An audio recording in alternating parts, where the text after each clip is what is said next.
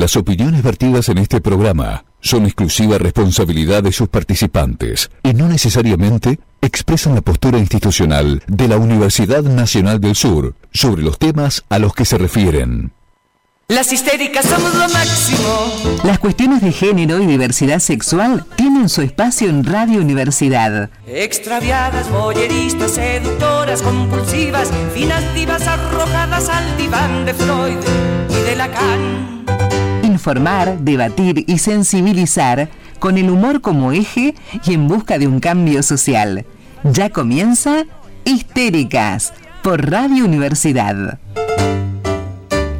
Por lo demás correspondo a tus teorías, estoy llena de manías, sueños, fobias y obsesiones. Solo tu envidia del pene y el diván de tus eunucos administra mis pulsiones compulsivas. Diversidad sexual de la ONS, ¿cómo están? ¿Cómo está? Porque. Ah, digo, qué tranquila que está. No, porque. Acá estamos. Acá hemos estamos, vuelto. hemos vuelto.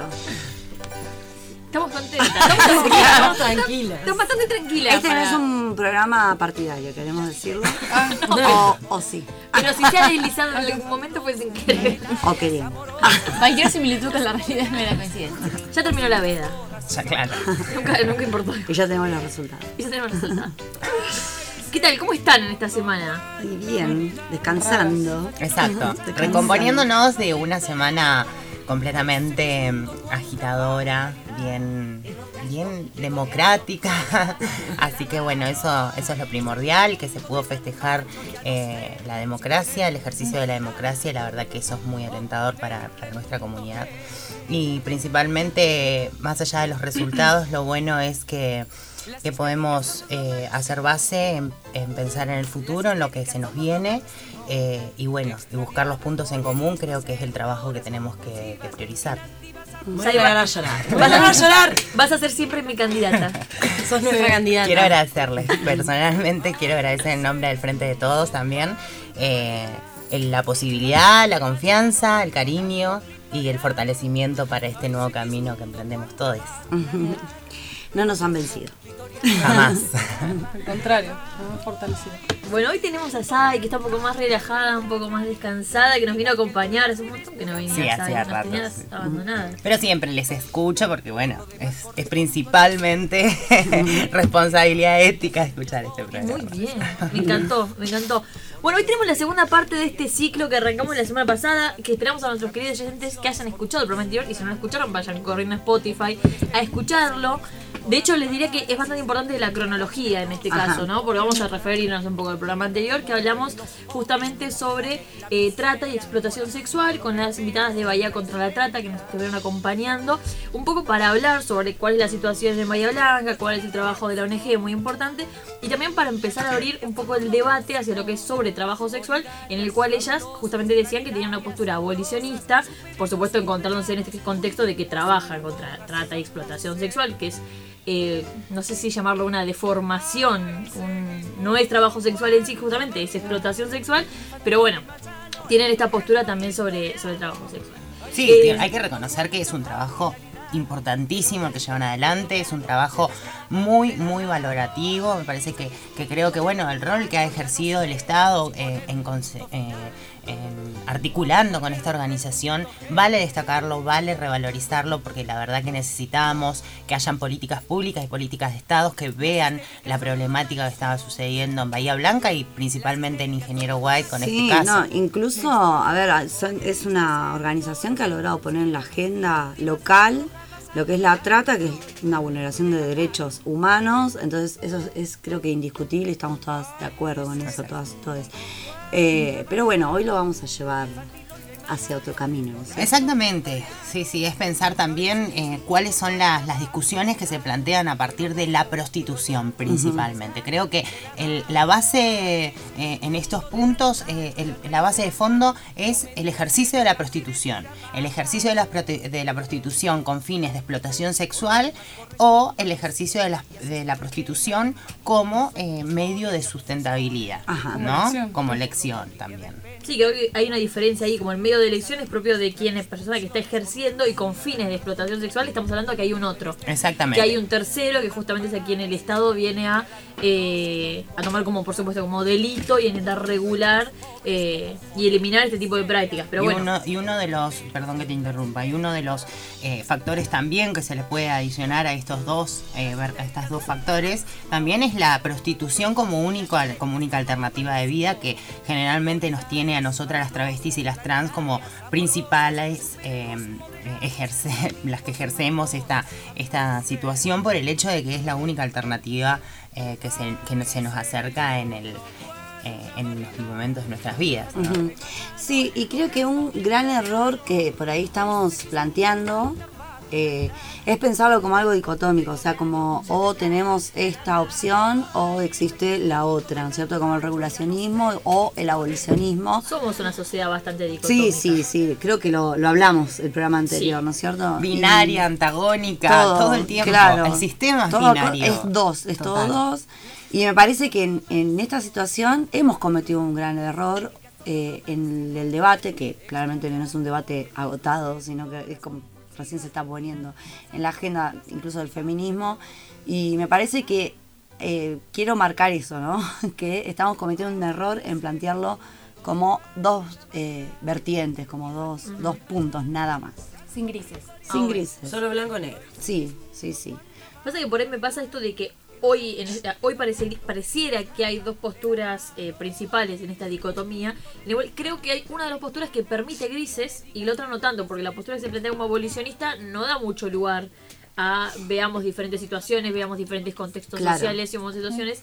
En cambio, una postura más regulacionista sí permite, bueno, a ver, diferenciemos qué cosas podemos estar haciendo para evitar la trata y la explotación, cómo podemos trabajar con sectores más vulnerables. Como me pasa un poco esto de que está bien, no hay que caer en estas dicotomías, pero medio que las posturas que están a veces se ponen medio dicotómicas. Sí, sí, es Cuando que- hablamos de es que sí. absolutismos, caemos en dicotomías. Claro, lo que pasa es que si es el, el absolutismo lo planteamos como esto que decía anteriormente, como la vulneración de derechos humanos, obviamente to- somos todas abolicionistas en ese sentido. ¿No? Pero acá, ¿dónde se nos presenta la dificultad para decir, bueno, estoy de un lado o del otro si es que hay que elegir uno?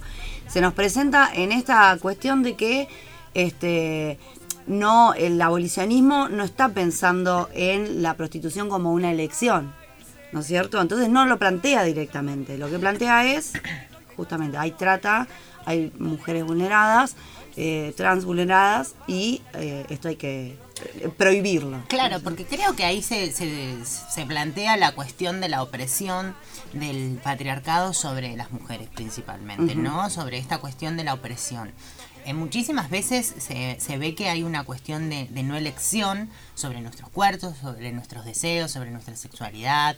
Y, mm, y claramente eso eh, está en consonancia con la opresión que genera el patriarcado sobre las identidades disidentes y las mujeres. Entonces ahí está la cuestión de fondo. Claro. ¿no? Creo que tenemos que empezar a corrernos de, de, la, de la mirada del- de la decisión, de cuando una mujer quiere decidir, cuando una mujer quiere empezar a, a decidir sobre su cuerpo. Entonces, eh, creo que caemos en esa lógica que es un poco errónea. Claro. Y, mm, pero no creo que ese sea el fuerte igual, de todas maneras. Creo que hay otras cuestiones más profundas eh, que plantea el abolicionismo eh, con respecto, digo, a las travestis, a las trans, eh, esta cuestión de la única posibilidad o la única alternativa laboral. Hmm. Es la verdad. Mm. Pero también existen travestis y trans que lo toman como una elección porque han vivido todo un proceso y han vivido y han atravesado procesos de empoderamientos dentro de, esa, de ese ejercicio. Y creo que ahí es donde se erra también de no tener en cuenta que podemos tomar una decisión pese a la opresión que hemos sufrido. Claro. Sí, igual a mí me parece también como interesante separar, ¿no es cierto? Este, lo que es el colectivo, la colectiva trans, de lo que son eh, por ahí las mujeres, ¿no es cierto? Porque, bueno, ya te hemos escuchado, lo hemos discutido, de que hay, hay otras situaciones, otro contexto, donde una persona trans parecía que no, parecía que no, no tiene otra opción, ¿no es cierto? No, es, tiene- es real. Y para esto quiero con- quiero comentarles, quiero contarles que por ahí muchas veces no tenemos conciencia de lo que es el- la vivencia trans en torno a la prostitución. Eh, cuando nosotras asignamos nuestra expresión del género, lo primero que tenemos en la esquina de nuestra casa es a un tipo en su auto ofreciéndonos dinero. Esto es real y esto es estadístico en todo el país las travestis sufrimos esta problemática porque claramente hay una construcción colectiva sobre la identidad travesti, sobre la expresión del género travesti. Entonces, partiendo de esa base, eh, yo creo que es súper interesante empezar a, analizar y estudiar qué es lo que hace que la sociedad le asigne a la travesti el rótulo de la prostituta automáticamente apenas asume su identidad de género. Creo que eso es, un punto interesante para empezar a estudiar y para sacar eh, respuestas. Bien. Terrible. Ay, no pusimos la cortina todavía. No, no, le parece que estamos, estamos arrancando. Todo esto es la intro. Alta Muy buena intro. intro. ¿Qué nivel? Arrancamos. Venir más seguido. Arrancamos. Vamos. Las histéricas somos lo máximo.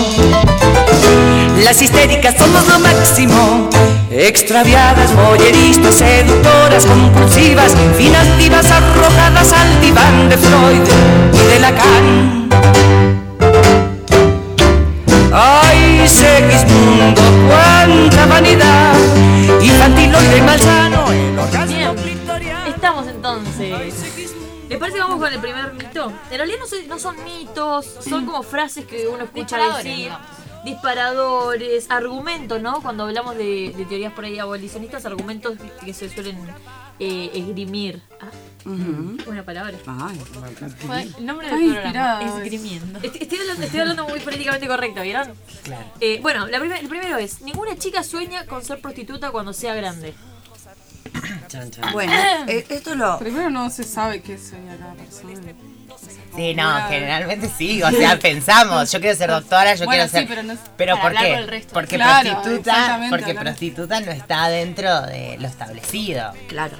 Yo tengo dentro de todo un, un buen, una buena respuesta que en A realidad no es, mi- no, no es mía, la leía a, a Georgina Orellano, que después la vamos a escuchar de hecho, pero la leía en la entrevista eh, de la revista Anfibia, muy interesante, que ella justamente decía, te plantean esto, es verdad, pero si vos vas y le preguntás a una chica que trabaja de depiladora y depila no sé cuántas conchas por día, Qué culo. si cuando era piba quería ser depiladora, capaz de decir que no, y le preguntás si tuviera otro laburo, ¿dejarías de hacer esto? Y te diría que sí. Y sin embargo no tratamos ese laburo por indigno, ni lo estigmatizamos, ni nada. Es un laburo al que pude acceder, en el que se fue profesionalizando eh, para hacer como sustento de vida. No, lo que pasa es que también el, el ser prostituta o el ser trabajadora sexual, que es lo que deberíamos empezar a, a- a incorporar dentro de nuestro vocabulario, eh, es una... mm, Está completamente estigmatizado desde todos los órdenes, religioso, moral, social, legal.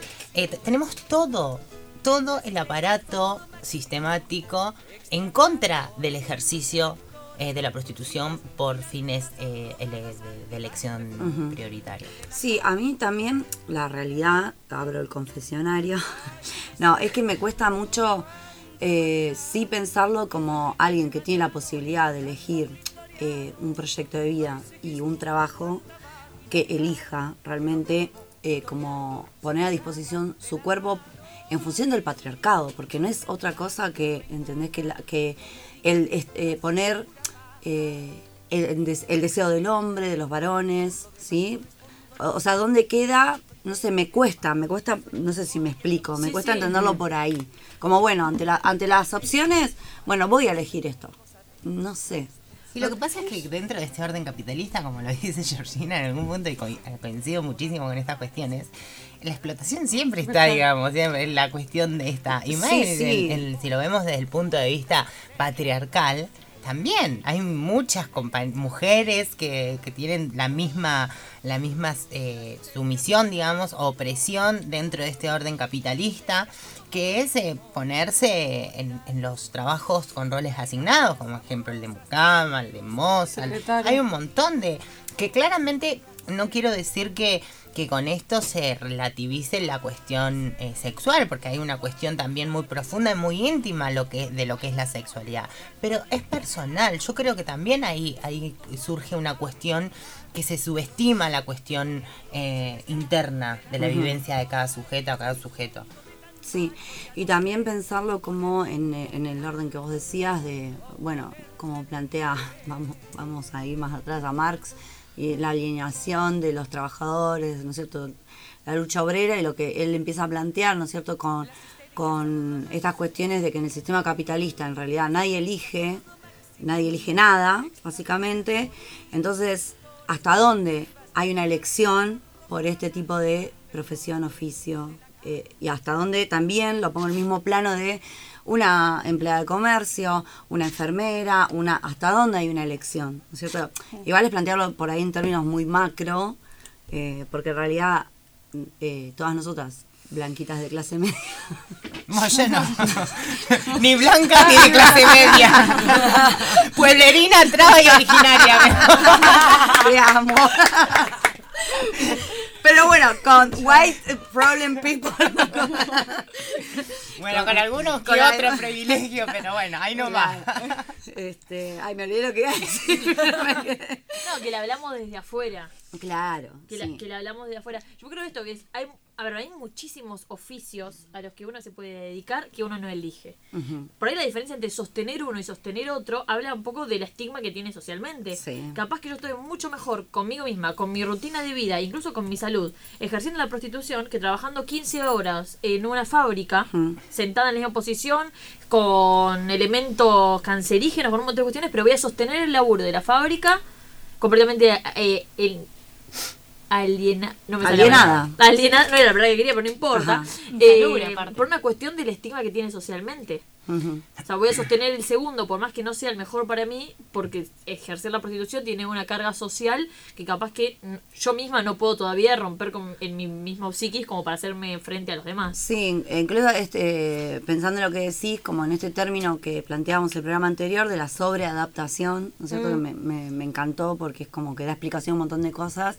En esto de sobre... No lo hablábamos en el programa. Ah, lo hablamos contarlo. fuera del programa. Sí. Grave error no grabarnos antes y después. No, hablaba de, es un término teórico, la sobreadaptación, cuando de pronto empezamos a normalizar eh, determinadas cuestiones como la explotación, por ejemplo. Y ya nos sobreadaptamos a eso, eh, no nos pesa tanto, no, no le ponemos una carga moral de- en ningún sentido y nos bancamos y estamos sobreadaptados, por ejemplo, a Sí. que conseguimos un trabajo y estamos 18 horas poniendo el cuerpo, la cuerpa, este, como algo natural. eh, y en- incluso el cuerpo nos empieza a funcionar de una manera diferente, ¿no es cierto? Eh, La vida nos empieza a funcionar y estamos sobreadaptados.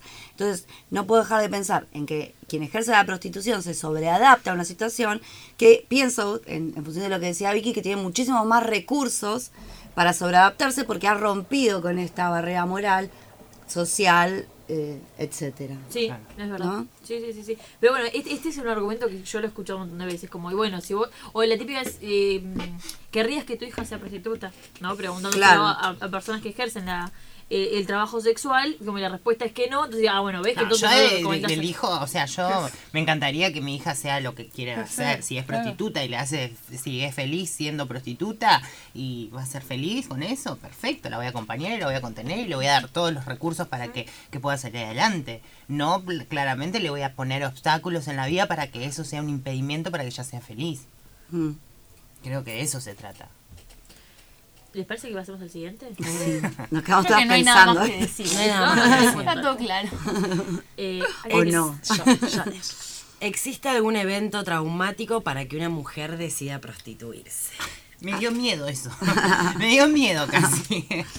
Lo, lo hemos oído. Sí. Es un montón. Sí, es muchísimo. Es un montón. Ya por la palabra, poner la palabra Traumática. traumática. Evento traumático. Creo que esto- Para una mujer ya es como muy patológico. ya estamos muy acostumbradas a esta cuestión Estamos de... sobreadaptados. Sí, Sí, está patológico. Sí, es patológico. Sí. Creo que se refiere a esto a que, bueno, si terminás prostituyéndote y tenés esta alienación con tu, con tu cuerpo, que supuestamente es sagrado, ¿no? Como que hay una cuestión ahí que...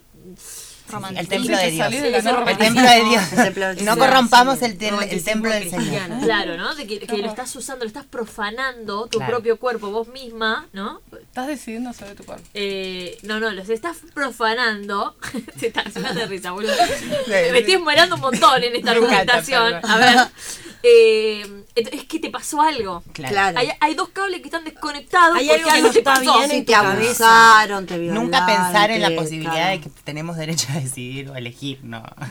No, nunca se puede. Nunca se puede. No, y hablar si encima, si encima no te alienás a este tipo de trabajo y lo disfrutás. Y está tu deseo puesto en eso. Bueno, el otro día, eh, ¿No? Pau Disfrutando de cada cliente. Y las cabezas hacen Encontrar algo que te guste y no vas a trabajar un día de tu vida. Eh, Pau hablaba esto de el placer de cobrar, ¿no? El, el placer de... El de- morbo, claro, no, no, sí. que existe, que para muchos no puede estar y como realmente si el tener el precio de, de tu trabajo, de tu cuerpo y la, la mujer que encuentra eh, placer en eso. Claro. Como no- eh, parece que no lo podíamos eh, aceptar, concebir, como que no. Como Bueno, que pero tenés yo que no- que me tenés que estar mal. cobro. Pero yo no, lo tengo que separar, estoy, estoy tremenda, pero lo tengo que separar con una cuestión de clases. Sí, No, completamente. O sea, no Sí, podemos dar la discusión como Sí. abierta a, a, a todas. Sí, sí, hay que tener en cuenta esta cuestión. Las mujeres de clase baja, que bueno, lo tenemos más. Tenemos acá Ah, un lo tenemos, que, lo no, no, que tenemos. justamente no es lo mismo una puta VIP, o sea, como para usar eh, terminología, Total. que una puta de clase baja. Claro. hay O una travesti de clase O una travesti, alta, una clase baja, una no, no, travesti y, de clase y baja creo, que se creo dedica que a me la atrevo a decir prostitución. capaz que no es lo mismo tampoco una mujer cis que ejerce la prostitución que una travesti que ejerce la prostitución. Exactamente, son rangos completamente distintos. Eh, esta cuestión es una cuestión de clase también, Es el- una cuestión, el- sí. la, la cuestión. A mí me parece interesante ver cuáles son las, la- las- el, cómo lo podemos analizar eh, cuando las personas de, eh, de clase baja, con pocos recursos, acceden a la prostitución y ahí teniendo en cuenta esta cuestión del- de la necesidad muy a flor de piel, porque claramente eh, está eh, atravesada, pero bueno, dentro de, la, de la- las clases altas hay, un, hay una libertad de, de- de elección y creo Sí. que eso es importante. Algo que nos decían la semana pasada las chicas, que a mí me dejó recalculando y fue como, este es un argumento que acepto. Y Sí. es como que le, pla- le pautábamos justamente la, eh, la trabajadora sexual que puede decir como, no, mira, estas son mis reglas, en este lugar, de esta forma, esto sí, esto no, ¿no? Que realmente Sí. puede ejercer con cierta libertad y que le puede decir que no a clientes que no se adapten a todos esos requisitos. Eh, Y que ellas nos planteaban, dice, bueno, pero al cliente que ellas rechazan, después va y se va con otra que no le puede decir que no. Claro. Bueno, Y y, ahí- que es por eso Pero- que ahí tiene que intervenir el Estado. Perdón. Y ahí debe Hmm. intervenir la regulación y ahí debe Sí, intervenir el proyecto exacto. que se presenta en este caso que se vapulea como el proyecto de, de aborto legal seguro y gratuito, por ejemplo, y son mu- concepciones muy muy similares, ¿no? Sí, Esa sí, sí, cuestión de la porque van en el orden de lo moral, no sé, claro, sí, hay una cuestión muy de fondo. ¿no? Que salvando las enormes distancias que voy a decir, pero esta idea de que vos eh, te, te ofrece un trabajo con un sueldo no digno y decís no, y otra persona pues, se lo va a aceptar. O sea, es, o sea, nada que ver, pero en el sentido de, Precarización de, Pasa en laboral. todos lados, sí. de que Ay, de, mal. de que no Me acabo de deprimir. Ay, y vos le, le diste pero, o todo lo sea, yo, o sea, yo digo que no, un sueldo no digno, pero después una persona que, que está desesperada, que tiene que sí o sí comer, le va a decir que sí. Y, y ahí también tiene que estar la regulación del Estado. Creo que hoy la mayoría no le decimos que no sueldo. No, no, No, no, eso, no, eso me refería bueno. a que me deprimí. No, bueno, como- pero ah, convengamos que eh, se tienen en cuenta otras cuestiones acá. Otras, otras No, no, por eso digo, salvando más- las enormes Sí, distancias. sí, sí, Claro, sí, no, sí. lo que justamente decían es eh, justamente a, a- a entender que puede haber situaciones de violencia, de que no deja de ser una situación de vulnerabilidad, que estás sola en una habitación con otra persona que por ahí tiene más fuerza que vos, como estás en una situación de, de, de cierta vulnerabilidad. No solo en una habitación, en la calle, En la muchísimas calle. veces, Mm. en la calle, a- a- expuesta a temperaturas tremendas, eh, a, la, a la violencia constante, porque vos estar en la calle es estar a la deriva automáticamente y más. eh, yo quiero puntualizar en esto, la prostitución tiene una carga moral muy fuerte que acarrea siglos de violencia. A las, prostitu- a las prostitutas en la era de Cristo las apiedraban y todavía sigue sucediendo, Sí, o sea, sí. como que se sigue formateando y se sigue configurando esa violencia, ¿no? Mm. Creo que ahí es donde nos tenemos que parar. ¿Qué es lo que vamos a hacer con esa violencia que se sigue configurando y se sigue formateando? Mm. Desde, la desde el abolicionismo, ¿damos respuestas a esas violencias? ¿Desde el regulacionismo las damos? Me parece Mm. que esos son los Y puntos yo creo que ahí encontrar. están todas nuestras contradicciones, porque pienso, ¿no? Si regulas- reguláramos esta actividad, ¿cómo la regulamos? ¿Cómo- ¿Qué hacemos? Crear dispositivos. Bueno, sí está bien, pero ¿qué? dispositivos. ¿Cuán- eh, ¿Cuántas horas? Eh, ¿Cuánto vale la hora? ¿Cuánto vale? O sea, se me, me surgen un montón de cuestiones. ¿Qué hora social van a tener? No sé, ¿me entiende? ¿Qué aportes jubilatorios con respecto a qué? a, a cantidad de clientes. Eh, ¿Me entienden? Sí, sí. Es No, muy compleja la, la no cuestión. Ingreso, Yo le digo, Capaz la otra vez lo mismo, sí. monotributo. Pero. o sea, Aporte no sé, tributario. ca- capaz que hay cosas que no que estoy viendo, de- pero de- es. del monotributo esté trabajo sexual. No, no me acuerdo otro, dónde O sea, ¿Cómo? desde ese punto de vista, que ca- capaz que hay un montón de cosas que no estoy considerando. Pero me suena que es como un ingreso, como cualquier otro. o sea, como, como buena hora. No, pero a ver, Es así, pero chicas, hoy es por hoy cualquiera, no importa si tenés trabajo o no, te haces un monotributo. Sí, no estás regulando la actividad y haciendo No, no, un pero me monotributo, refiero no que, lo resuelve. que no encuentro eh, Pero en esos puntos no sí. encuentro un problema particular de la prostitución en cuanto a tener un trabajo en blanco, ¿me entendés? No encuentro que haya problema por ser No, prostitución. no, para pero yo hablo más de, de- de- de la carga horaria, esas cuestiones que Pero no va a eso- regular un Eso monotributo. por contrato, o sea, no me parece ¿Con raro contrato vos con quién? ¿Con quién? Con el Sí, es cliente. una profesión liberal. No, ¿qué vas a firmar un contrato por cliente? No, lo que yo, no? lo que yo Si hablo. Está regulado. Claro. Mm, Lo que no yo lo veo hago. viable. no. Tenés que ver Sí. la práctica con la, la práctica, qué pasa en la, La realidad. No, pero siempre Pero pará, si estás hablando de un trabajo regulado, si está regulado, está regulado. Claro. O sea, si Bueno, pero el cómo, el cómo. Porque lo pensamos como cualquier trabajo, no, es un trabajo especial con sus No, pero si complejidades. las reglas en el contrato y si llega a haber algún tipo de abuso, O sea, vos se estás- tratará como cualquier otro tipo de abuso que en- vos pensás Siento que así. es un sistema muy ideal, Vos estás en la calle, muy Disney. estás esperando un cliente. ¿Qué no. pelás? ¿Una lapicera? ¿Y dos hojas de contrato? Firmame acá.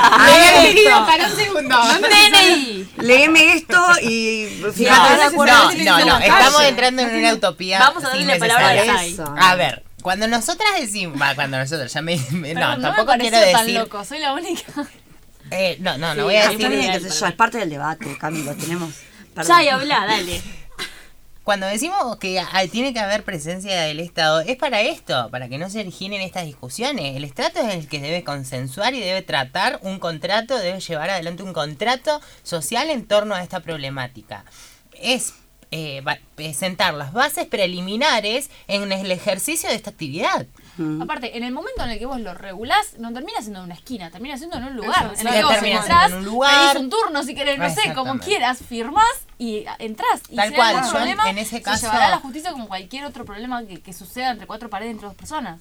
O sea, no me parece que, que, que sea, haya alguna, alguna Exacto. tarea Bueno, pero eso es como poner, eh, regular los manteros y hacerlos que se pongan en un local. Claro. O sea, la práctica no, no se trata de eso. Me parece que si No, la eh, quieren pero hacer en la calle porque no hay recursos para alquilarte un local, porque si no termina dependiendo al final de un proxeneta como se pasa la trata. Bueno, a mí, a mí me genera miedo de otra que cuestión. ciertos Bueno. planteos de regulacionismo terminan cayendo en que aumente el proxenetismo. Claro. No, yo Porque creo no, que... pero- de que- el de que requiere recursos está- para- Pero en el Y momento en pero el lo que, que vos, pasa es que entramos en una, en una indiferencia. en el momento que pasa, en el que deja de ser un trabajo informal, o sea, el proxenetismo no solo está en, la- en los abusos psicológicos y físicos, sino esta idea de, de explotación total en la que vos tenés dos mangos con suerte. Yo creo que una cosa es eso y otra cosa es ser una persona que, no, o sea, que no, no es que vos manejás al- a, tus empleados, o sea, No sé. Yo pienso que, ¿por qué, qué nos falta en este debate? Es la organización de las putas. Ya está. Está. Bueno, pero ¿qué están poniendo en la agenda? Yo no conozco Yo que, sí, está en la ¿Pero agenda. qué están el poniendo? proyecto de ley de, de regulación del trabajo Bueno, ¿y sexual. qué es El lo que plantea ese es que se está proyecto? negando y se está invisibilizando y se está completamente silenciando la voz de las putas. Me Vicky parece- ya lo está buscando, me parece. parece que- Porque quisiera saber qué es lo que ellas plantean. A ver, Sí, eh, el proyecto de ley de, pero, claro. regulación del trabajo sexual. Es esta cuestión de que el me falta el cómo, no sé si me entienden. Sí, El sí, sí, cómo- entiendo. Pero bueno, es muy fácil, creo, esta cuestión de crear los dispositivos para regular el eh, esta, el- eh, las bases del ejercicio de Mm. la prostitución. Creo que se tienen que sentar bases preliminares y en base a eso eh, poder regular y dar contención, principalmente a aquellas que quieren ejercerlo, pero solucionar las problemáticas a aquellas que están inmersas por una cuestión sin elección. Claro. Que eso es otra discusión. Y para eso, por ejemplo, tenemos el cupo laboral trans, en, la si- en los casos de las mujeres trans, y tendremos que pensar políticas públicas para las mujeres cis que están en esta situación sin querer elegirla. Claro. Y que en eso deberían estar trabajando, por ejemplo, algunas organizaciones abolicionistas que lo único que salen es a callar putas. Tengo Se tenía que decir. No, discúlpenme. No, no, ningún. Bueno, Enojate, tengo- hermana. Tengo otro argumento, no, sí, yo sigo, para así Dale, dale. más. Sigue echando cuando leña al fuego, Vicky. No, no, pero hay que pensar. Como no podemos dar, eh, dividir el debate acá. No en me vivo. calmo nada. No te calmes. Eh, no podemos dar el debate en vivo porque consideramos que se podían herir susceptibilidades si sentábamos personas abolicionistas con trabajadores. Era, consideramos que era algo que no estaba No, bueno sí, no, no generar. estaba bueno. sino que, Seguro. que demos el espacio para. Aunque estamos funcionando como de regulacionistas nosotras, me parece. ¿no? No, bueno, pero es que es, es un, ¿Se habrán es dado un- cuenta? es un debate como muy fluctuante porque Sí, incorporan sí. muchísimas sensaciones internas, muchísimas cuestiones del orden moral que claramente todos y todas las tenemos, Mm. entonces es súper válido. Pero bueno, es importante hablarlo, discutirlo, por sobre todas las cosas. Bien, ahí venía mi pregunta. Cuando hablamos incluso también de gestación subrogada, que es un tema con el que encontramos un montón de, de similitudes, hablamos de ¿está Argentina hoy como país, como contexto socioeconómico, preparada para tener este tipo de regulaciones o no? Por una cuestión de que socioeconómicamente hay muchísimas mujeres cis y trans eh, en una situación de muy alta vulnerabilidad económica. Entonces se puede dar un montón de que muchísima gente que no quieran o que, trate- o que no lo eh, que no sea su primera elección, que esto caemos en lo mismo de que hay 1500 trabajos que no son tu primera elección, igual lo haces, pero bueno, me estoy contradiciendo. Eh, nada, de esto, de que si está Argentina hoy o no en esta situación de qué pasaría si se regula hoy ya, cuántas mujeres que estamos desempleadas diríamos, bueno, esto ahora es un poco más digno, está regulado. Bueno, pero es el mismo argumento que el aborto. Si se regula, van a salir todas a abortar. ¿no? Y sí, Como- no, También. ¿No? Vamos todas corriendo en masa a prostituirnos. Pero ¿no? si ahora se venden los kioscos. Ahora van a ser putas también. Confitados. Confi- con mi No.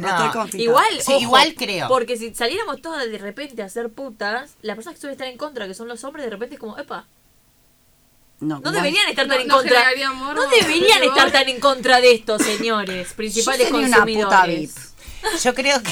Ya lo tiene Acá en el LAN Plaza. Sí, obvio. Oh, bueno, eh, a tener- Chicas, 20 lucas por día me hago con uno solo. Bueno, No, Yo bueno. quiero contar algo. que- Ah, bueno, bueno, servicio. A ver, bueno. secretos, contanos. Voy a, no, voy a mantener la, Vamos a la confidencialidad. Yo Una tengo una amiga. conocida. Una No, Una amiga de una amiga de una amiga. amiga. No, no, yo la pensé un montón de veces igual, pero no. Eh, tengo Ajá. una conocida que ella es prostituta VIP. Ella le mandaba a otra amiga Me mía encantó. la-. No, Con el dedito. la- la- Es le importante. daba, le daba, no sé, por ejemplo, ella eh, sentaba pautas, me pasas a buscar a tal hora por este lugar, vamos a este hotel, esto, esto y esto es lo que hago, esto, esto es lo que no hago. Yo le voy a mandar la ubicación eh, en tiempo real a mi amiga, si yo en una hora no contesto, ella va a llamar a la policía, sabe dónde vamos a estar. Como un montón de pautas. Sí, no, que es eso se utiliza. la esa- idea de regular. Total, Sí, eso es lo que se utiliza mucho en la prostitución. Esta cuestión de la camaradería también entre compañeras. Pero no me quiero ir de lo que había planteado el mito: Argentina está lista para la regulación. Yo creo que no. La Argentina no está lista para la regulación porque claramente tenemos una cultura tremenda en torno a este tema. Y también, claro, la, cuestión social de la misoginia que hay, ¿no? Exactamente. No estamos preparados para una regulación. Por eso creo que necesitamos discutirlo y seguimos abriendo el debate y generar concientización y educación por sobre todas las cosas. Debemos, debemos atravesar un proceso educativo conforme a esta cuestión que tiene que ser eh, preponderante. Para cerrar esta parte, se me ocurre. Vos tenés una postura bastante marcada. Te pregunto vos especialmente Sí, porque sí, estás, sí, sí. la- estás más en defensa de una postura sin ambivalencia. Sí, el resto por ahí pegamos algunos Claro. algunos panquecazos del mundo.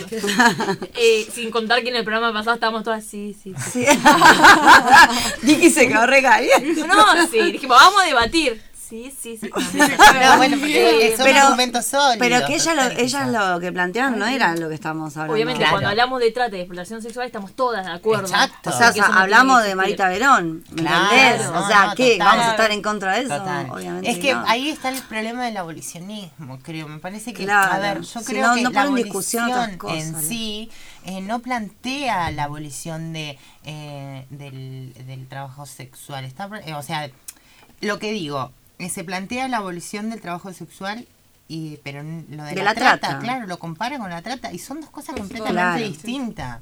¿Me entendés? Ahí está la cuestión. Creo Sí, que eso sí, es lo que sí, tenemos sí. que separar. Y no logramos pudimos llegar a esa discusión, por eso la estamos teniendo ahora. Claro. Bueno, ¿y Eh, qué vas a decir? No, esto, como, ¿qué, qué sentís vos o, o qué pensás que, que genera cuando escuchás estas campañas que se hacen no hacia sí las trabajadoras, porque por supuesto nunca se las pone como punto foco, sino hacia los clientes. Esto de sin clientes no hay trata, o de hecho de por qué los hombres necesitan pagar por tener relaciones sexuales, o empezar a cuestionar este tema de, de la masculinidad, de por qué si realmente lo disfrutás, em- se empieza a poner en cuestión todo esto para eh, erradicar justamente el trabajo sexual. Eh, con esta idea de erradiquemos la trata y la explotación. Sí, yo, eh, Pero hay muchas personas que viven de esto. Total. Y yo pensaba, ¿cómo les pega leer esto en todos los bares, por ejemplo? Bueno, a mí me pasa algo muy copado con esta cuestión. Eh, yo obviamente soy regulacionista por esta cuestión de que creo que, que la- la- las prostitutas, las compañías trabajadoras sexuales tienen que tener un marco regulatorio y tienen que haber eh, todo el aparato del Estado tiene que estar a disposición para, para solucionar esta problemática, pero no voy a romantizar al cliente en este caso. Claro. No lo pienso romantizar ni tampoco decirle, ah, bárbaro, te aplaudo, varón, no, ni loca. Claro. Eh, me- hay, hay que ser realistas. Hay una cuestión que se le ha dado a los varones como privilegio, que pueden disponer de los cuerpos de las mujeres como se les canta. Entonces, claramente, uno de esos bastiones es la prostitución porque también refuerza esta cuestión.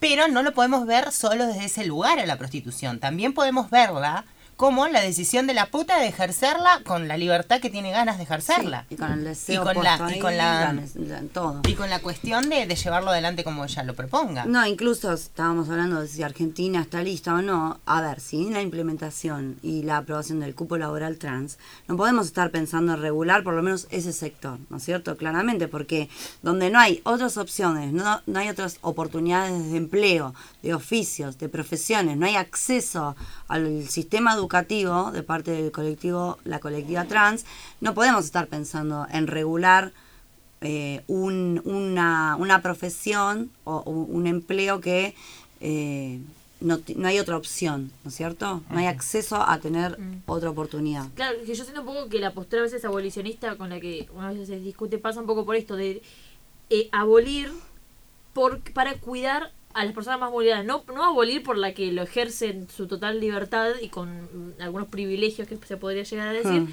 sino abolir por la que no puede acceder a esos privilegios o porque está como en otra situación de vulnerabilidad, ¿no? Como que no podemos evitar que esto pase y si regulamos, incluso hay personas, las personas que están en situación de vulnerabilidad hoy van a seguir estando. Entonces, ¿en qué lugar las estamos poniendo? Y creo que pasa por ahí el argumento a veces eh, en contra. Ujú. Sí, y otra cosa que quería aclarar, porque estuvimos usando algunos términos que por ahí me gustaría corregirnos, que cuando hablamos de clases, a mí me gusta por lo menos llamarle a las bajas, no bajas, sino sí, populares, total. Ok. eh, porque no son bajas, no están abajo de nadie, son Exacto. están en, en un proceso de empoderamiento, así que me gusta Y están llamarle- sosteniendo todo. Están que- sosteniendo todo, me gusta llamarle populares. Gracias, Mica.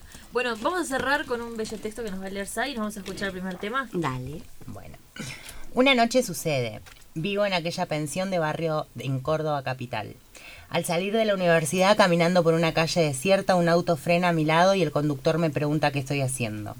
Vuelvo de la facultad, le respondo, pero él no me cree. Entonces abrevia el trámite y me pregunta cuánto cobro. Arriesgo un número, él acepta. Fue breve, intrascendente. Ni siquiera recuerdo su rostro ni su cuerpo. No es un asunto que merezca su efeméride. Al irme a dormir después no sentí nada, ni culpa, ni placer, ni enojo, nada. Quien duerme aquella noche es la mitad de mí misma. La otra mitad comienza a ser devorada por el deseo y el destino que le han programado. Ser puta. Camila Sosa Villada, Las Malas. Wow.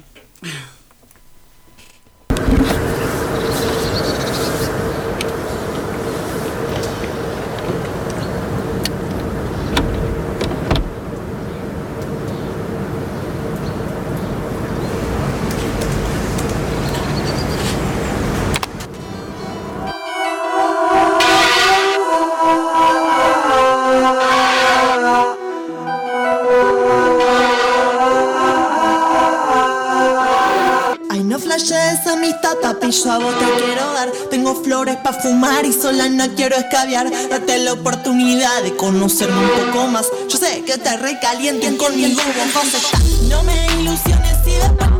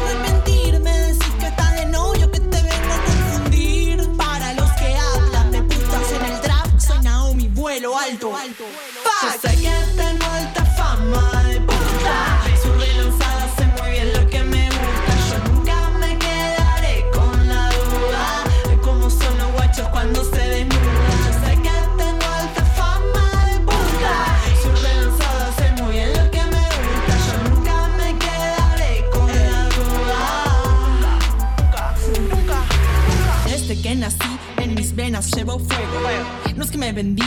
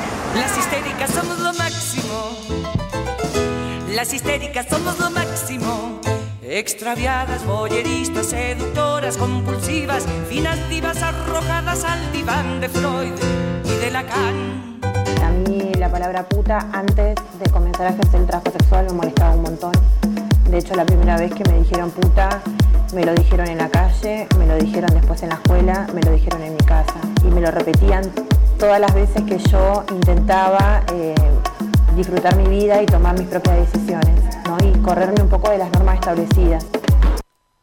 Bueno, estamos escuchando a Georgina Orellano en, una, en un video que hizo con Playground. Ella se autodefine puta feminista y peronista, trabajadora sexual callejera y es actualmente la secretaria general del Sindicato de, Trabajo- de Trabajadoras, Trabajadores Sexuales de la Argentina. Amar. ¿A quién no nos han dicho puta? O. A todos. O puto. Pero viste que tiene otro sentido. Claro, El- ahí cuando tiene cambia el género. total, pero el ¿Hay puta- prostitución masculina Sí. organizada? No sé si organizada, Ah. pero masculina. Bueno, pero acá el, el nombre del sindicato es Trabajadores... Y eh, consumida por ambos géneros. Claro. Completamente. Y sí, sí. es- Por ambos. Eh, Triple género, todos los géneros. Por ahí la, la diferente Todo. situación es la situación de ya de por sí vulnerabilidad que está la mujer solo por ser mujer en Claro, la sociedad, sí, sí, sí. eh, que tiene otro, otro nivel, otras diferencias de opresiones, por así decirlo, pero nada. Creo que el sindicato regula todo porque tiene la X trabajador. tal cual. Eh, así que entiendo que Pero bueno, la palabra puta como, como insulto o como ade- ade- sentido adoctrinante también, esta cuestión de ah, si, si no sos su- sumisa, si no sos el, el rol que se le asigna a la mujer dentro de la familia y todo ese contexto, eh, sos puta. Si te tenés sale deseo, ya sos puta. Claro. Pero Ah. esto de que es, un- es la forma de referirse a un, a un trabajo, pero también es un insulto, ¿no? Tal cual. Pero bueno, me encantan los empoderamientos de los términos. Como puto, vieron que puto maricón, eh, los varones por ahí. Lo eh, reivindican. sí, lo recontra reivindican. Yo Sí. soy puto, yo soy maricón y. y Mm, el sí. puta habría que. Y el travesti también. El travesti también. El término travesti ha sido. Soy utilizado. traba, incluso la palabra traba que fue Claro, muy nosotros peyorativo. lo en hemos re- sí. reivindicado y en ese ejercicio Luana y Diana Zangallán estuvieron súper presentes en tratar de, de reivindicarlo, estuvieron súper lúcidas también de Sí, decir ¿no? hay que, eh, que reafirmar esto, hay que reapropiarlo. Claro. Yo a mi cliente le digo que no. En algunos servicios que yo no ofrezco, yo le puedo decir que no. Y el cliente decide si quiere venir a tomar el servicio conmigo o irse a buscar a otra compañera.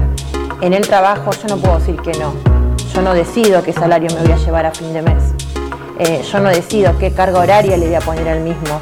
Ahí me di cuenta que yo, a pesar de tener otras opciones laborales de trabajos precarios, estaba eligiendo. Y entre ser empleada de casas particulares, ser niñera o ser empleada de una fábrica, eh, decidí ejercer el trabajo sexual. Yo antes... eh, Mm, qué interesante. Igual por ahí está esta idea de qué pasa con las que no le pueden decir que no. Claro, para Mm. mí habla de, de dos cosas diferentes. Primero esto de la posibilidad de encontrarse en una situación ejerciendo el trabajo sexual en el que podés eh, elegir clientes, ¿no? Porque te- si te- es como oferta-demanda. Sí. Sí, Tenés sí. más clientes de lo que necesitas, podés darte el, el- el- el, entre comillas, lujo de elegir. Eh, y por otro lado, la- el tema de la elección, que para mí es, es- es- ese argumento me parece espectacular. Y ni siquiera, pienso por ahí, ni siquiera una solamente una cuestión económica, sino la gente, las personas por ahí no le pueden decir que no porque no, por una cuestión de, de, de- de construcción, de la idea de que de, de saber que podés decir que no. No sé si se entiende. Sí, te Lo que quiero decir, o sea, no solamente desde un punto de vista económico, sino de, de enseñarte que vos valés decir que no, o sea, si podés, si querés. Claro. Sí, sí, te entendí. A mí me parece muy importante cuando Georgina dice a mi cliente le puedo decir que no o le digo que no, porque es completamente eh, de redefinir un montón de cuestiones ahí. Y también decirle a estas a, a quienes eh, imponen esta cuestión de que no se puede decir, te estoy diciendo que le estoy le puedo decir que no en algunas cuestiones y en otras, o sea, esa es la ahí está la cuestión, me parece. Bueno, pero, pero sin organización, sin, eh, por ejemplo, este sindicato, sin la- las, las mujeres que, que no están organizadas eh, en este trabajo no pueden decir que No, totalmente de acuerdo. Eh, creo que, que surge, ¿no es cierto?, la oportunidad de, de decir que no cuando tenés tú una colectiva atrás Claro, pero que que está bancándote y sabes que... Sí. Eh, pero yo entiendo que también no se plantea desde ese término tampoco, desde otros lugares. Me parece que ahí está el error, porque sí, vamos a cajotear esto, vamos a, a- a decirle que no a esto, pero no teniendo en cuenta de que hay una cuestión eh, que se puede que se puede prevalecer, como Hmm. esta cuestión, ¿no? Hay putas que pueden decir que no, hay putas que pueden decir que no, y en base a eso podamos hacer todo un trabajo en conjunto. Claro. Yo antes eh, vivía con un montón de culpa mi trabajo y sintiendo mucho miedo.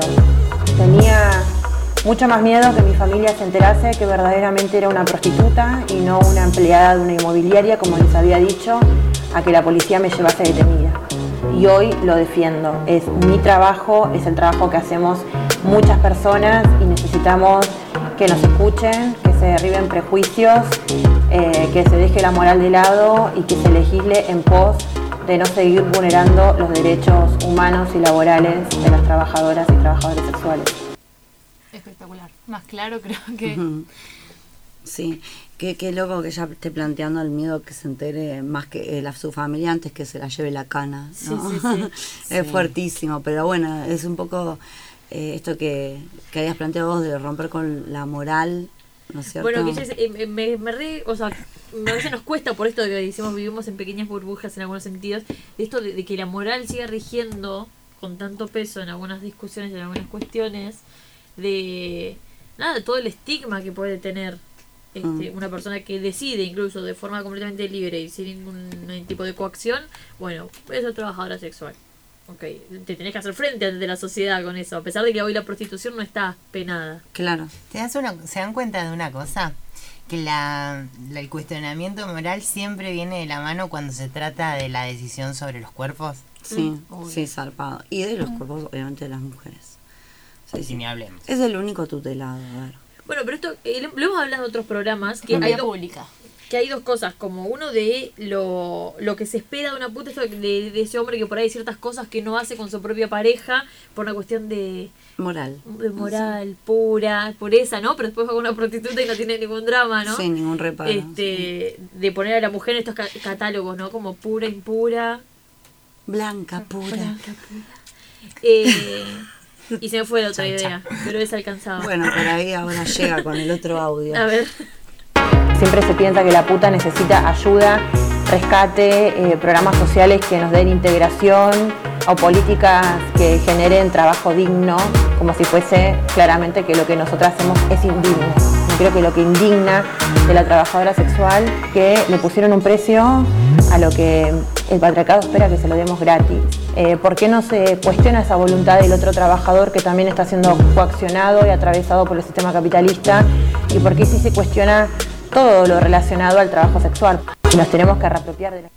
Che, ¿cuándo viene? ¿Cuándo viene? ¿Cuándo la traemos? No sé, por favor, la quiero acá. Yo estaría necesitando que. A Me ver, yo tengo el número de. Georgina. Mandale un WhatsApp. La vamos a etiquetar. La vamos a etiquetar. Sí, tremendo lo que dice, zarpado. Eh, zarpado. esto, esto que decíamos recién, esto del, del trabajo digno, trabajo indigno.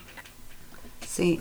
No, incluso, a ver, pienso que no, obviamente no necesita ayuda asistencialista.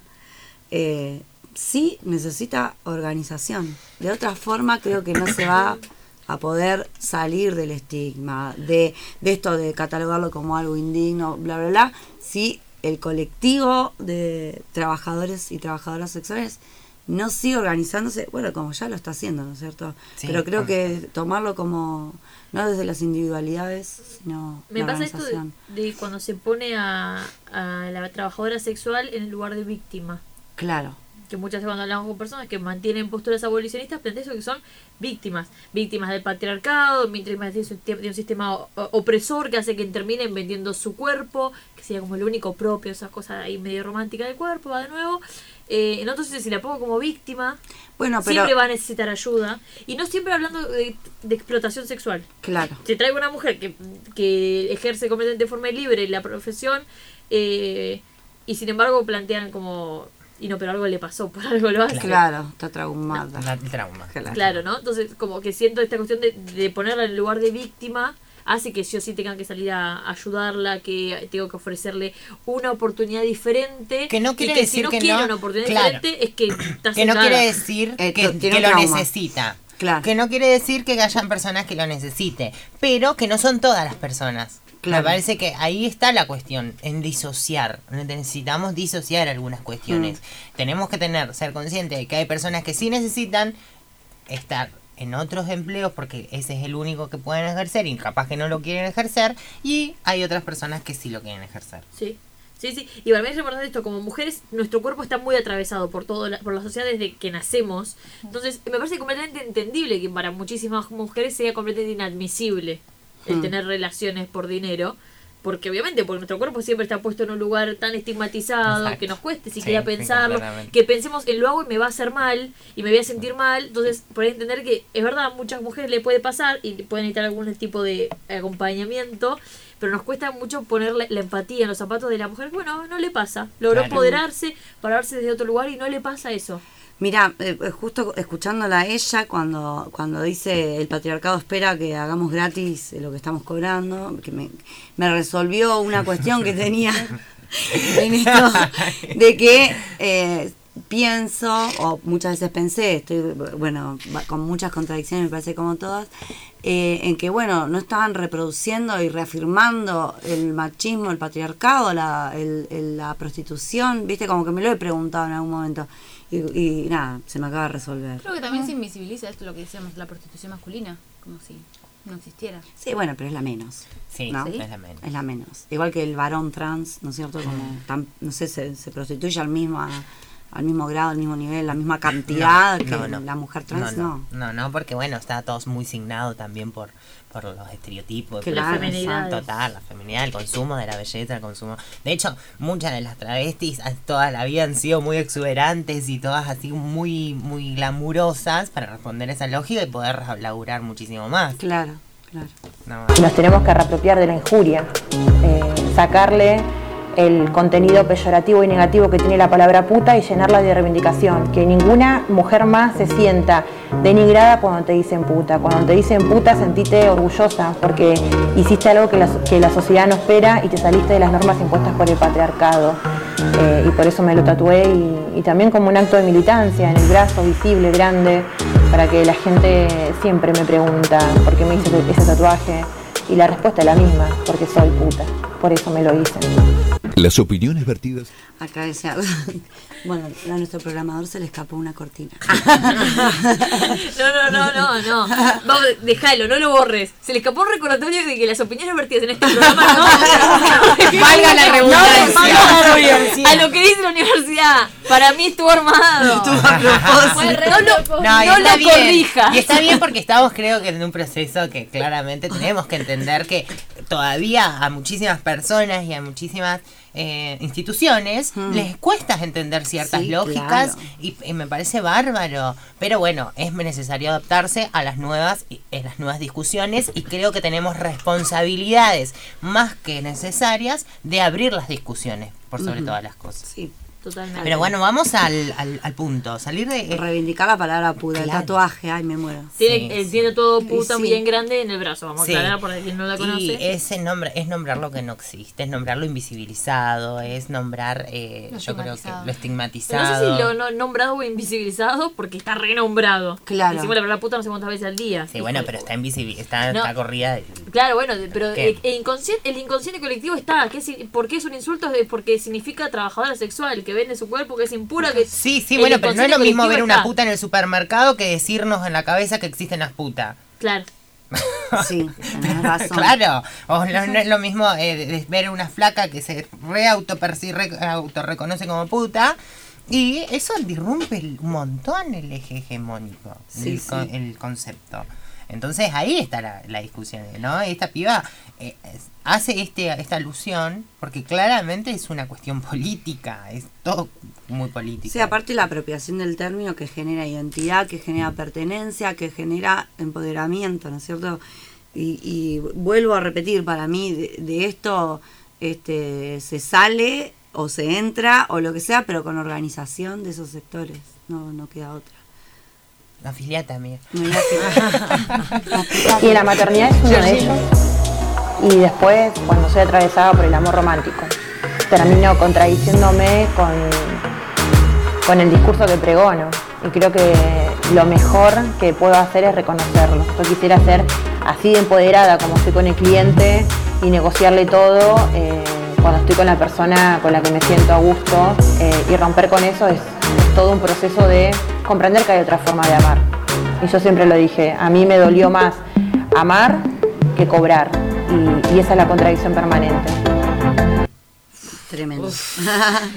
A, a mí eso me hizo, re- me hizo re- cuestionarme todo un montón de relaciones, un montón de cuestiones. Y de vínculos. claro, porque tenemos tan eh, sobreadaptado. Nos encantó, o sea, a mí me encantó. utilizando un nuevo concepto que hemos aprendido. Eh, que hay que sufrir en el amor, que Sí. muchas cosas hay que tolerarlas en pos del amor. Mm. Eh, Porque me parece que está, y no, no, no es una redundancia lo que voy a decir, que como a Hay ver si logro explicarme, pero es como romantizar el sexo, ¿no es cierto? Eh, en esto de como así como hemos discutido romantizar la maternidad, eh, romantizar la sexualidad, por eso no, no- estigmatizamos y no nos entra eh, la puta eh, como, como profesión, como elección, este, porque no, no lo podemos a veces, muchas veces como separar de ahí. No sé pero- si me sí, expliqué. sí, sí, pero eso viene de un- para mí de un origen religioso. Es, Lógico. El sexo es solo para tener pibes. De hecho, no deberías tener sexo por Sí, placer. sí, menos no, por dinero. no sé. Y menos si el dinero te genera placer. No, pero me parece. no, lo de solo tener pie me parece que ya está agotado. No, no, pero ¿de dónde Pero viene? me parece que sí en un contexto hetero de pareja que se aman. Ahí, ahí voy yo. No se puede entender al sexo eh, es desafectado justamente del afecto. ¿Cómo que no? Y si con un Bueno, estoy, no, pero, bueno, pero no es Pero como- ¿cómo te no lo estoy planteando con cualquier flaco Claro, de no lo estoy planteando Puta, como y ni siquiera cobrás, boluda. Cobrás, bueno, mira la puta. Estoy como eh, pensando en lo que Sí, ella sí. dice, ¿no es cierto? De que, bueno, ¿de dónde vienen las dificultades para aceptar, para comprender? Y parte de que es un problema complejo y tiene un montón de variables de- y de cuestiones, una de ellas creo que es esta cosa romántica que la mujer no coge porque tiene ganas de coger, lo tiene que romantizar. Porque lo ama. Y ahí no es puta, es está enamorada, ¿me Sí, pero la misma La gente que tiene ese sí, discurso, cuestión. que tiene el discurso de que está en la naturaleza del hombre la necesidad Que- de ir bueno, a una puta. claro. Y que de hecho esa misma gente te parece y te dice, no, que haya puta en la ciudad hace que haya menos violaciones. Pero Ah, con- ¿Qué? Sí, la no, escuchamos. no, no, sí. la Señora, escuchamos. ¿qué dice? obvio, señora que dice a la Señora, señora. ¿qué dice? Cuando, cuando No, acá vos, tipo en animales. acá en Bahía. Blanca se querían cerrar los prostíbulos, era, no, pero mira, gracias a los prostíbulos, los marineros que vienen Ingeniero White, ¿no? Van Siempre ahí y ¿no? cuidamos a las Sí, mujeres puritanas sí, de, la ciudad. Era uno de los que argumentos están- eh, que le daban a, la ordenanza que planteaba Bahía contra la Trata. Claro. Decían No, no, eso, no. ¿no? Pero si sacamos los prostíbulos, para- Para aumentar la- Pero- entonces me refiero que como justificamos el deseo incontrolable masculino que Obvio. no puede no Son garcharse, garcha un tronco si puede claro. así como caliente todo el tiempo. Necesita descargar Eh, en algo. Nada, no sé qué más hay. Ah, bueno, pero Ya que- está todo dicho. Vamos a hacer- Igual nada, reímos para no llorar. Porque Olvídate, porque es tétrico. Yo toda la vida esperé que me apruebe la sociedad y me olvidé de mí. Le diría a los 19 años que piense en ella y que, que no importa lo que la sociedad diga de nosotras, porque hagamos lo que hagamos, la mujer, la lesbiana, las travestis y trans, siempre el patriarcado nos va, a estar, nos va a estar apuntando. Lo que tenemos que hacer mucho más astutas es aprender cómo nos reímos cuando el patriarcado nos apunta y que eso no nos duela tanto. Las histéricas somos lo máximo. Las histéricas somos lo máximo. Extraviadas, boyeristas, seductoras, compulsivas, finas divas arrojadas al diván de Freud y de Lacan.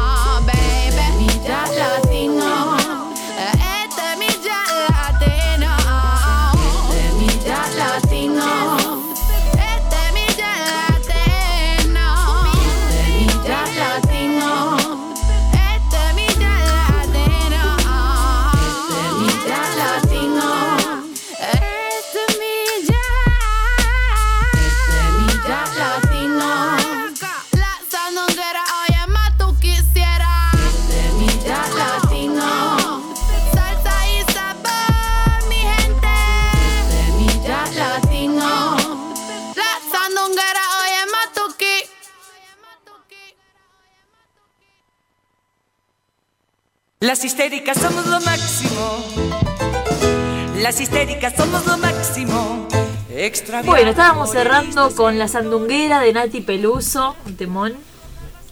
¿Qué programa? Ay, hermoso. Que alguien lo tiene, alguien lo tiene tatuado en el culo, lo voy a decir. No, por Una de nosotras. Ah, yo fui de encontrar. Eh, ¿Qué programa? Somos tan humildes que siempre que termina un programa es como, ¿qué programa? Qué buen programa. Escuchen todo el mundo. Bueno, recomendaciones que tenemos. Tenemos recomendaciones. Alanis, una película eh, protagonizada por Sofía Gala. No está en Netflix, pero hagan el esfuerzo, busquen Está en Cinear eh, Play, de paso, bueno, mo- motivamos esa, ese Cinear, portal es verdad. Cinear, que Es es gratis, argentina, tiene total. Todo el tiempo yo lo uso. De la gestión sí. de Cris. Como todo lo que hace bien, pero bueno, Después, al margen. La, la nota El Hada de las Putas en revista Anfibia, que justamente es una nota de Georgina Orellano, que lo que mostramos fueron breves, brevísimos fragmentos de las cosas increíbles que ella dice. Así que les recomiendo leerla porque esa nota es buenísima. No tiene desperdicio. Bien. Y por último, recomendar el Instagram de Menstruación, que volvimos a relanzar la campaña. Menstruación-bebé, así que síganos que vamos a poner todos los puntos de La recolección. ¿De qué se trata menstruación? R- rápido, rápido, rápido. Eh, menstruación es gestión menstrual. Uno de, es un proyecto de ley para sacar el IVA a los productos de gestión menstrual. Y además eh, recolectamos para donar a mm, barrios donde las personas que menstruan tienen los derechos vulnerados. Ay, divino, divino, hay que juntar mucho eh, con Sí, eso. vamos, copitas, todo. Bien, nos vemos la semana que viene. Vamos. Antes que histéricas, ¡Históricas! ¡Uh, mi amor! ¡Qué fuego! más. ¿Quién va a detenerte? ¿La muerte, la edad o la idea? Idea, idea, idea, idea, idea. ¿Quién va a detenerte? ¿La muerte, la edad o la idea, idea.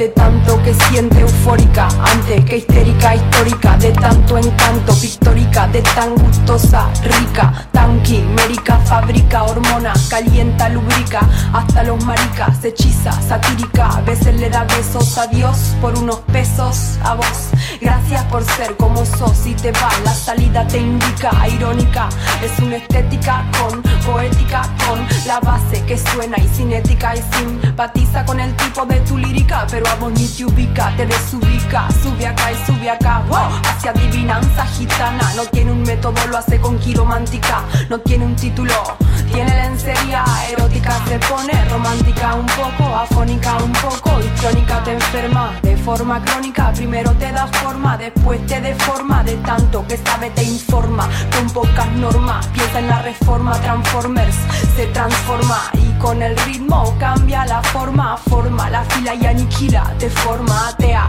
gracias a Dios es atea, gracias a Dios.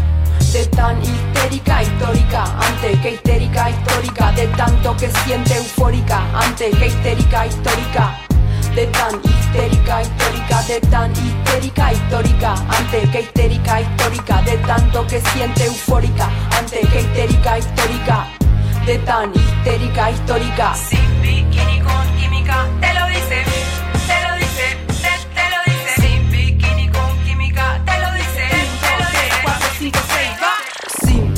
con química, te lo dice con mímica, cero mística, pura física de este lado, para que me miren y no me toquen desde este punto, para que se acerquen, pero no sofoquen de arriba o abajo, para que me enfoquen, para que empiecen a probar que me provoquen y le invoquen y no me toquen, se siente el espíritu invoquen, móvete Ken, no sumen, no resten, signifiquen, multipliquen, morite Ken, somos adultos pero hay versiones muy muy bichiquen, oh cuestión de tu gen, gente que te aplaude por aplaudir público, poco como mono, no sabe a quién seguir, no sabe a quién elegir, no hay candidato ni candidata, son todas ratas, mentira las encuestas, por eso yo, por eso yo, por eso yo, por eso yo, por eso yo, por eso yo, y voy, voy, voy, el voto anulo me postulo, voy a ser presidenta, el petróleo no será para la venta, el gas es nuestro para la gente friolenta, cuando sea presidenta Argentina se reinventa, de tan histérica histórica, ante que histérica histórica, de tanto que siente eufórica, antes que histérica histórica, de tan histérica, histórica, de tan histérica, histórica, ante que histérica, histórica, de tanto que siente eufórica, antes que histérica, histórica, de tan histérica, histórica. Voy a hacer, voy a hacer, voy a hacer, voy a hacer, voy a hacer, voy a hacer, voy a hacer, voy a hacer, voy a hacer, voy a hacer, voy a hacer, voy a hacer, voy, voy a ser presidenta.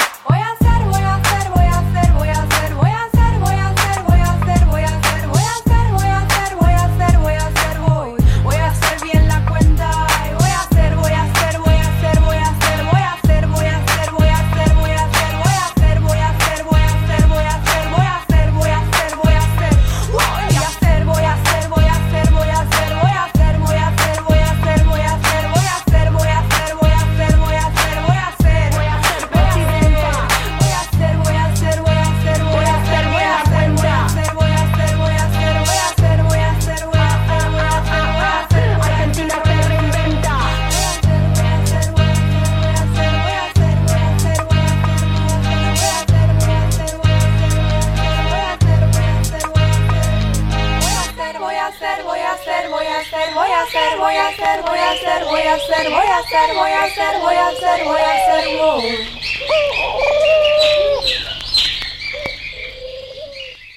Las histéricas somos lo máximo. Esto fue Histéricas. La cuestión de género y diversidad sexual tiene su espacio en Radio Universidad. Informar, debatir y sensibilizar con el humor como eje y en busca de un cambio social. Histéricas hasta el próximo jueves a las 22 por Radio Universidad.